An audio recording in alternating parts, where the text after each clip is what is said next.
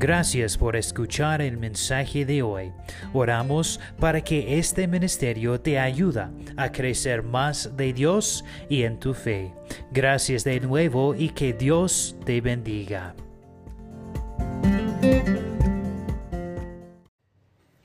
La semana pasada tendremos una introducción al libro de Mateo y hoy vamos a continuar, continuar con este libro, este capítulo de Mateo capítulo 1 y el título del mensaje de hoy es ¿Por qué seguir a Jesús es difícil?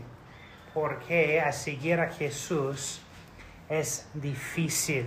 Mateo capítulo 1, los versículos 18 al 25 es donde vamos a estudiar esta tarde, pero hay mucha gente que simplemente carece de la determinación de seguir verdaderamente a Jesús.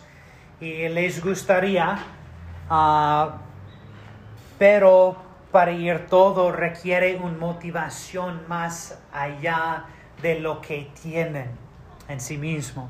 Creo que he estado rodeado de este tipo de personas toda mi vida. Y según a Jesús, cuando es fácil, cuando son parte de un grupo de amigos que lo están haciendo, cuando encaja naturalmente ah, dentro de su estilo de vida, pero carecen de la motivación para hacerlo cuando es difícil. Ah, pero no están solos. Nadan ah, arriba, seguir adelante cuando no hay nadie que esté detrás de ellos yendo, vamos. Entonces se ponen y se quedan atrás.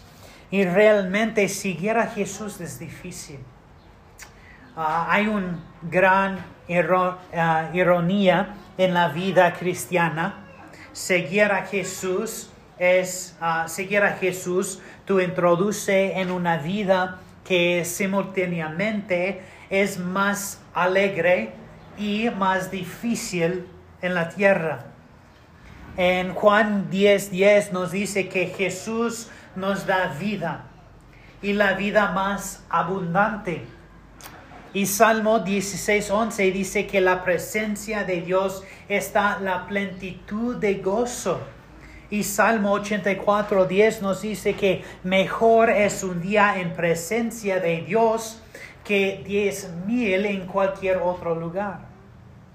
Pero en Mateo capítulo 16 nos dice que si vamos a seguir a Jesús, debemos tomar nuestra cruz y seguirlo. No sé qué tipo de imagen te da, pero en el mundo antiguo no era agradable.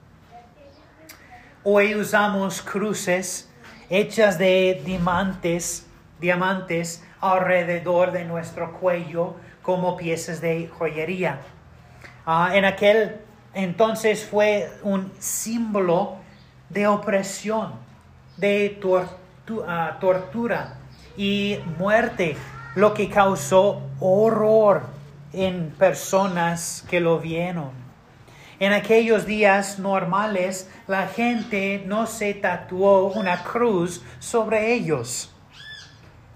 Imagen que se fue a la casa de alguien hoy y por encima de la cuna de su bebé tenía un pequeño lazo de verdugo y sobre la mesa de la cocina tiene, tenían una foto de una silla eléctrica. Y en su habitación familiar uno de un peletón de ah, fusilamiento. No te quedas a cenar y no dejas que tus hijos vayan a una cita de juego allá, ¿verdad?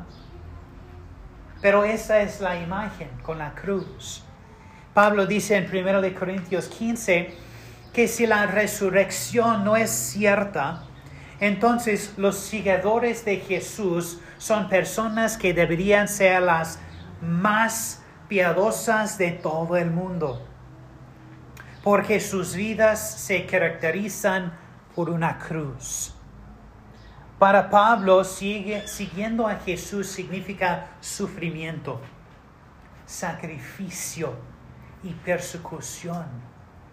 Significaba vivir con preguntas sin respuestas. Morir de muchas maneras como un perdedor. Y Pablo dijo que si llego al final de la vida y es todo engaño, que no voy a decir, oh, bueno, aún era una vida grande y abundante, oh glorioso engaño. No, él dice, no, si todo es un engaño, entonces soy la persona más patética del mundo. Esa es una pregunta que te, que te, que te he hecho antes. ¿Tiene que ser la resurrección que ser tú que consider, su vida buena? Si no, no estás viviendo una vida de sacrificio. Lo digo porque muchos cristianos dicen, oh, aunque no sea verdad, todavía es una gran vida. Pero Pablo Nunca diría eso. Para llegar hasta el fin con Jesús hay que tener un fuerte conocimiento de por qué vale la pena. Esto es lo que ves en Mateo capítulo 1 y 2. Mateo te muestra justo fuera de la puerta lo difícil que siguiera Jesús como los primeros seguidores de Jesús encontraron la motivación para hacerlo. Y si te pidiera que nombrarás a los primeros seguidores de Jesús, probablemente te invocarías diarias Pedro, Santiago, Juan, etc. Pero Mateo empieza mucho más antes de eso. Mira conmigo, por favor, al Mateo capítulo 1 y los versículos 18 al 19.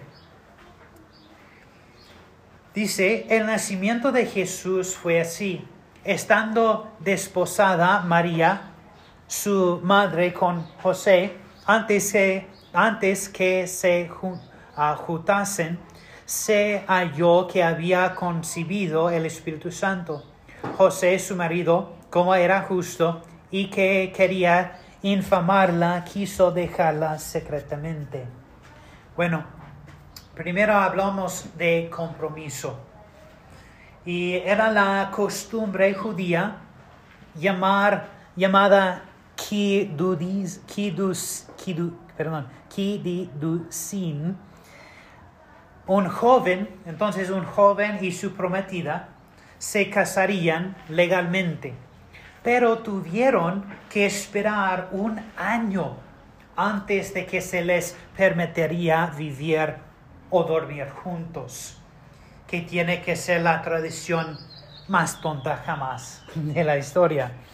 Pero una de las razones era asegurarse de que la chica fuera pura. Verás que en aquellos días se arreglaron los matrimonios, tus padres tuvieron que elegir, lo cual es otra razón 4200. Me alegría no haber vivido en ese, en ese tiempo. Ah, pero cuando elijas a una esposa para tu hijo, pagarías este enorme precio de novia a la familia del novio, del novia. Y esta parte sería realmente increíble para mí, ah, porque como sabes tengo una hija y ese día van a ser, de alguna manera, no creo que su boda vaya a ser un evento efectivo, positivo para mí, van a ser un día muy difícil. Pero de todos modos, los padres que pagaban el precio querían asegurarse de que la chica fuera pura por lo que requieran un año de esperar antes de que pudieras vivir o dormir juntos para asegurarte de que no estuviera embarazada o lo que fuera. Después de un año estaba claro para poder vivir juntos y tener relaciones. Pero de todas formas, durante el compromiso, te consideraban casados. Para salir de ella, tuviste que conseguir un divorcio oficial. No están viviendo juntos en el primer año, pero consideraron casados. Bueno, durante este periodo, de compromiso, María aparece embarazada. Puedes imaginar por un momento lo doloroso y humillante que fue para José. ¿Qué habría sido escuchar esto de la chica por que acabas de casarte, pero no se le ha permitido dormir todavía? José, por supuesto, no lo cree.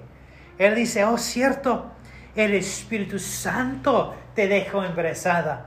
También él dio un unicornio atrás, ¿verdad? Pero José era una buena persona, un buen hombre y amable. Así que arregló para romper el compromiso en silencio. Legalmente podría haberla matado por tener piedras que le pegaron hasta que murió. Mira conmigo, por favor, los versículos 20 al 25. Dice, y pensando él en esto, he aquí un ángel del Señor le apareció en sueños y le dijo, José, hijo de David, no temas recibir a María tu mujer, porque lo que en ella es ah, engendrado del Espíritu Santo es, y dará luz a un hijo, y llamarás a su nombre Jesús, porque él salvará a su pueblo de sus pecados. Todo esto aconteció para que se cumpliese lo dicho por el Señor por medio del profeta, cuando dijo, He aquí un virgen concebirá y dará a luz un hijo y llamarás a su nombre Emmanuel, que traducido es Dios con nosotros. Y ah, despertando José del sueño, hizo como el ángel del Señor le había mandado y recibió a su mujer, pero no lo conoció hasta que dio a luz a su hijo primogénito y le puso su nombre Jesús.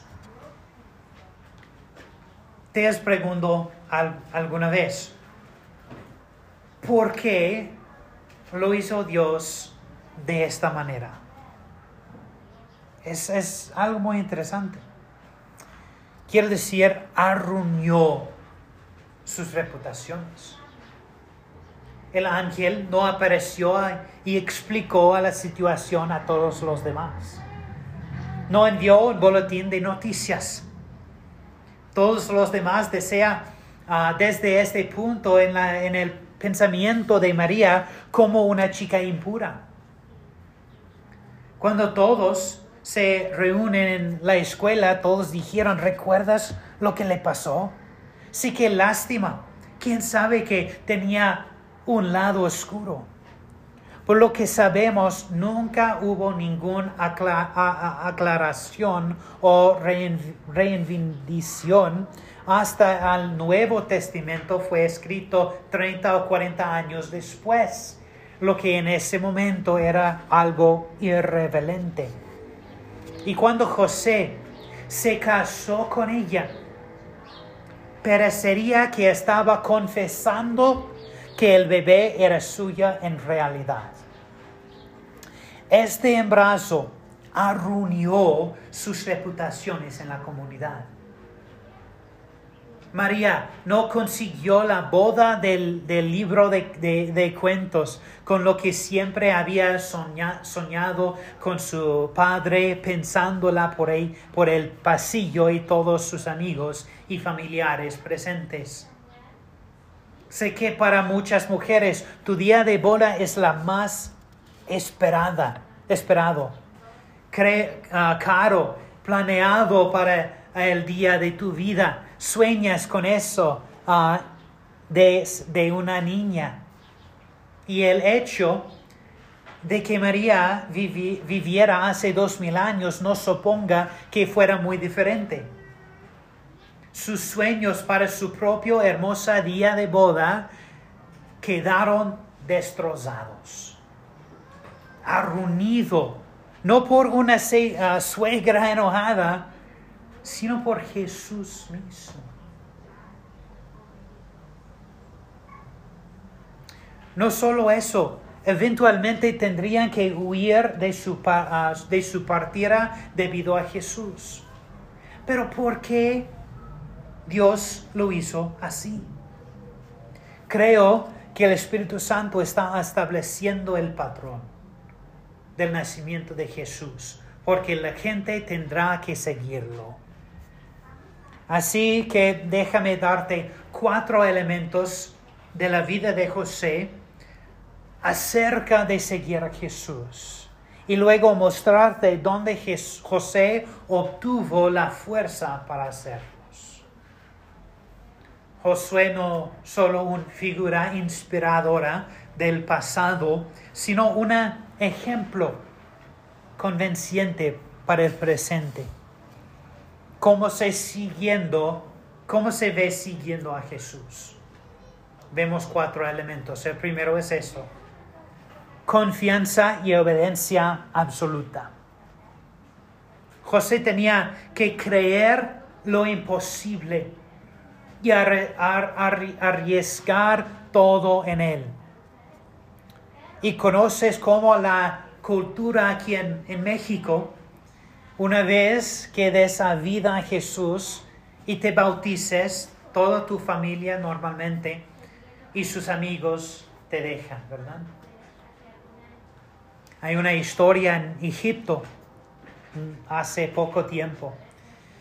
Pero en Egipto hay una historia de un hombre que dio su vida a Cristo.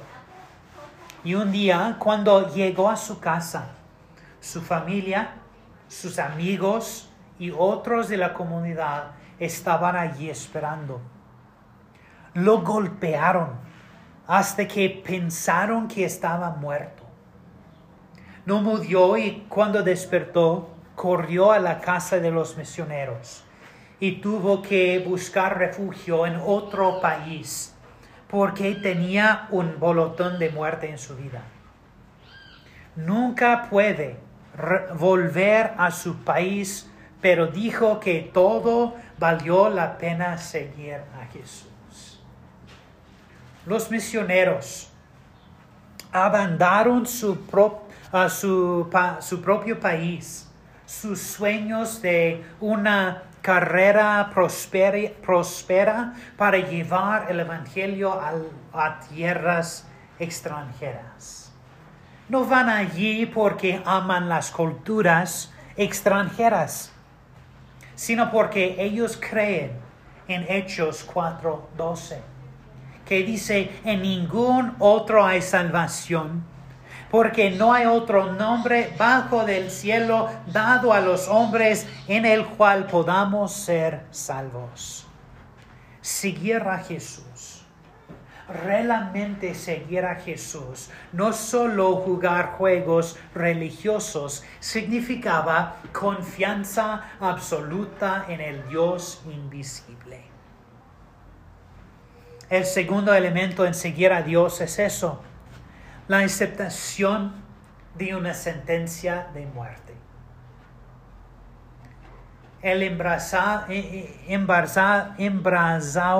embrazado de María fue el matrimonio al puso bajo una sentencia de muerte literal en derecho judío.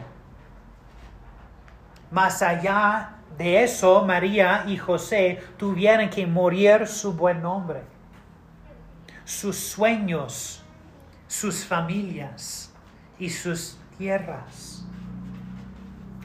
El hombre John Bunyan, que el, quien escribió El progreso de ah, peregrino, dice, pasando mucho, eh, él pasaba muchos años en presión por predicar el Evangelio en su propio país. Él dijo eso, la separación con mi esposa, y mis hijos pobres. Ha sido a mí en, lugar, en este lugar como la tirada de la carne de mis huesos. A menudo he traído a mi mente las muchas dificultades, las miserias y las ganas de mi pobre familia. Ha tenido que reunirse con, especialmente mi pobre hijo ciego, que yacía más cerca de mi corazón que todo lo que tenía además.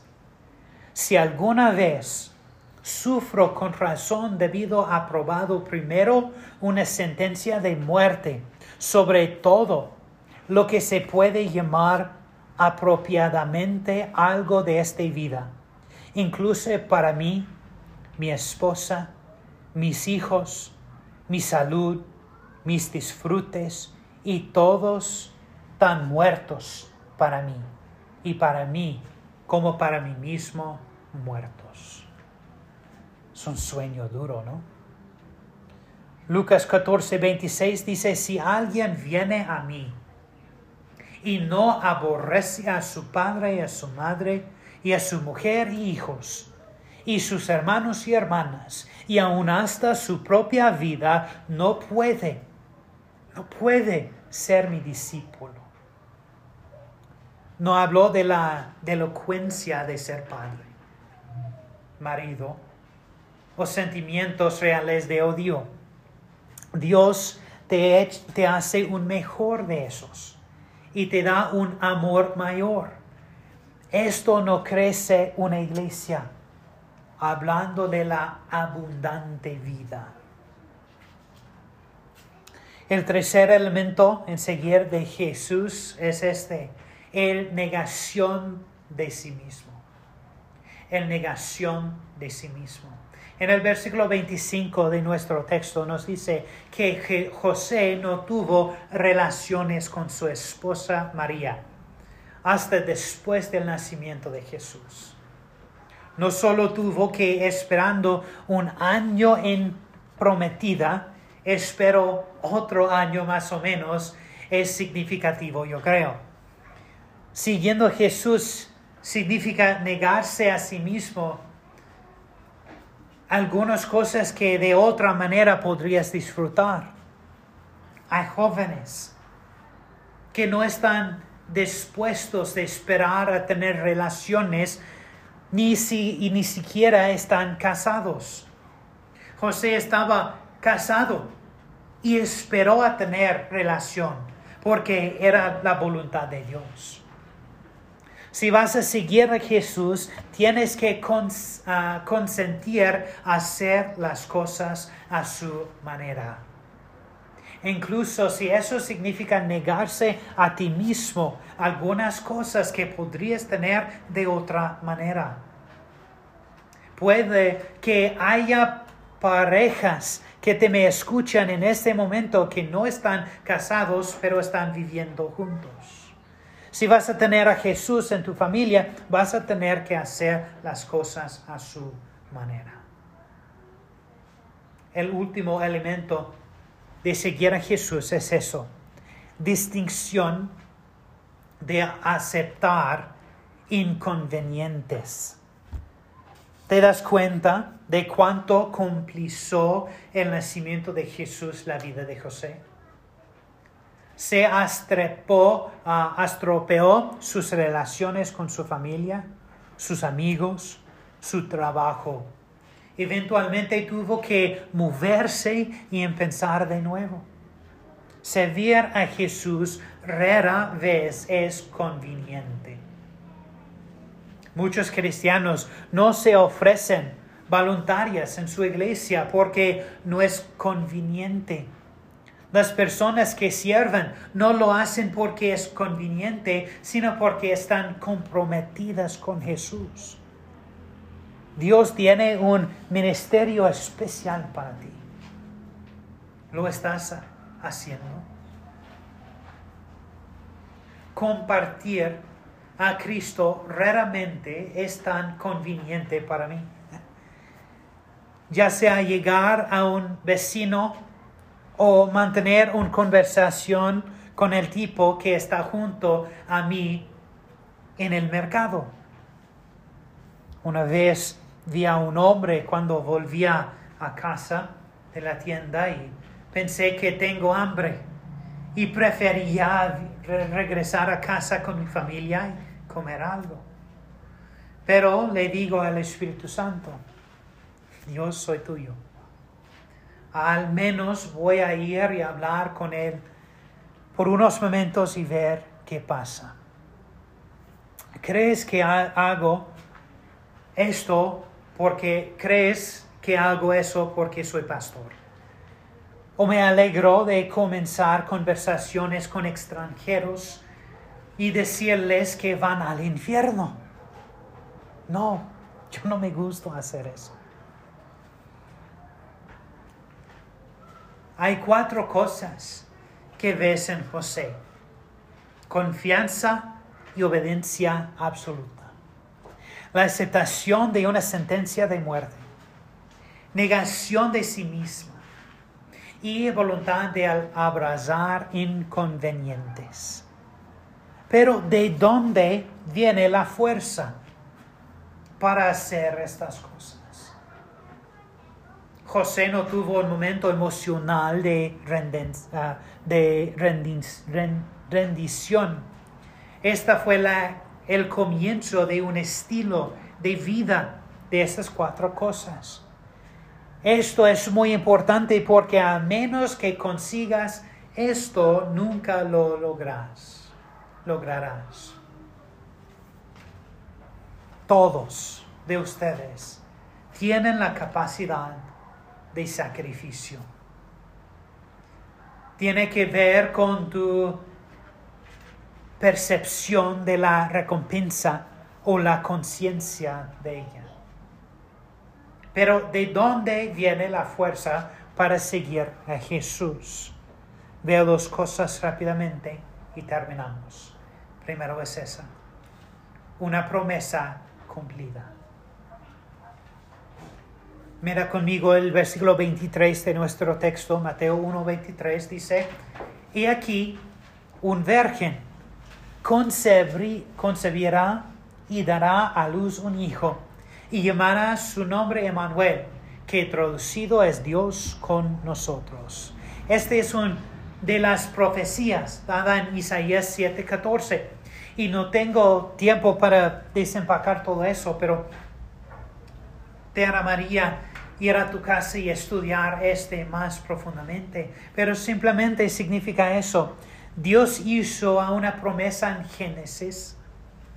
Isaías profetizó que Cristo nacería de una virgen y en Mateo vemos que la profecía se cumplía. Esto es lo que debería, deberías ver de eso. Dios cumplió todas sus promesas. Entonces, Él cumplirá todas sus promesas ahora. José pudo tener esa clase de fe porque conocía la palabra de Dios. Mucho, muchos de ustedes, muchos de los cristianos agitan en su fe porque realmente no conocen la palabra de Dios. La fuerza de tu fe no puede superar tu conocimiento de las promesas de Dios. Escuchen otra vez. La fuerza de tu fe no puede superar tu conocimiento de las promesas de Dios. El último lugar donde viene la fuerza para seguir a Jesús es eso. Un nombre notable. Un nombre notable. Este bebé recibe dos nombres de estos versículos, Jesús y Emmanuel. El nombre pila Jesús indica lo que hace. Y segundo, Emmanuel, quién era. Jesús significa en hebreo, en hebreo Dios salva. Y Emmanuel significa Dios con nosotros. En estos dos nombres, José consiguió una imagen de la gloria de Dios. La doctrina más fundacional del cristianismo es que Jesús era verdaderamente Dios y verdaderamente hombre. Nacido de un humano María, así que era totalmente hombre. Pero él nació virgen. E- ella fue embarazada por el Espíritu Santo tan completamente Dios. Esencialmente José está siendo invitado a compartir los sufrimientos de Jesús. Todo lo que Jesús experimentó en la tierra, tienes que estar dispuesto a experimentar así debes ser un seguidor y la única manera de tener la fuerza para hacerlo es ver que Jesús lo hizo por ti y ahora puedes hacer con él. La gran comisión en el final capítulo del Evangelio de Mate- de Mateo 28, 18 termina con esta frase, recuerdan, yo estoy con ustedes. ¿Quién? Emmanuel. Mateo termina su evangelio con Emmanuel, Dios con nosotros. ¿Qué habría pasado si José no hubiera elegido a su ruta? Si hubiera elegido la ruta más fácil. No creía al ángel. Se divorció a María y le echó a un lado. Se casó con una otra chica diferente. Adivania qué? Podría haber conseguido esa boda de cuentos de su sueño. Tenía un pequeño negocio de carpintería, pero se habría perdido de Jesús.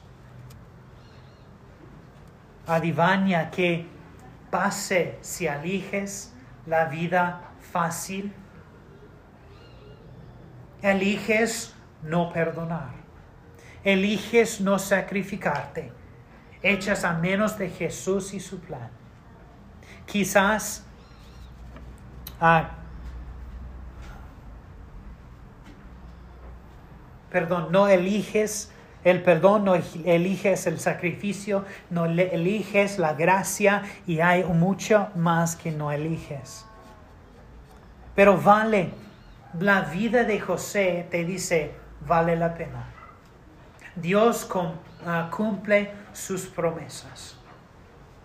Jesús vale la pena el dolor y la vergüenza, los sueños destrozados e incluso la muerte si llega.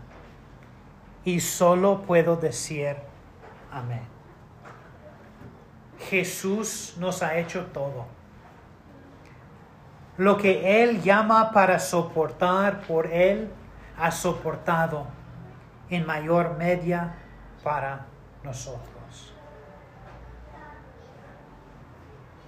Para seguir a Jesús no es fácil, es difícil, pero la decisión es tuya. ¿Van a seguir Dios con toda tu vida o no? Vamos a orar. Padre, te damos gracias por ese día. Padre, gracias por el ejemplo de José, por el ejemplo de María. Dios, ellos no tienen mucho, pero tienen todo. Porque recibieron tú. Dios, no necesitamos mucho. Y no tenemos mucho, pero Dios tenemos todo con tú. Y ayúdanos a Dios para seguir después de tus pasos. Después de los ejemplos que nos dio en, la- en las escrituras. Gracias a Dios por todo lo que hace en nuestra vida. Por favor, bendice esta congregación y ayúdanos a ser la luz en este área. En el nombre de Jesús. Amén.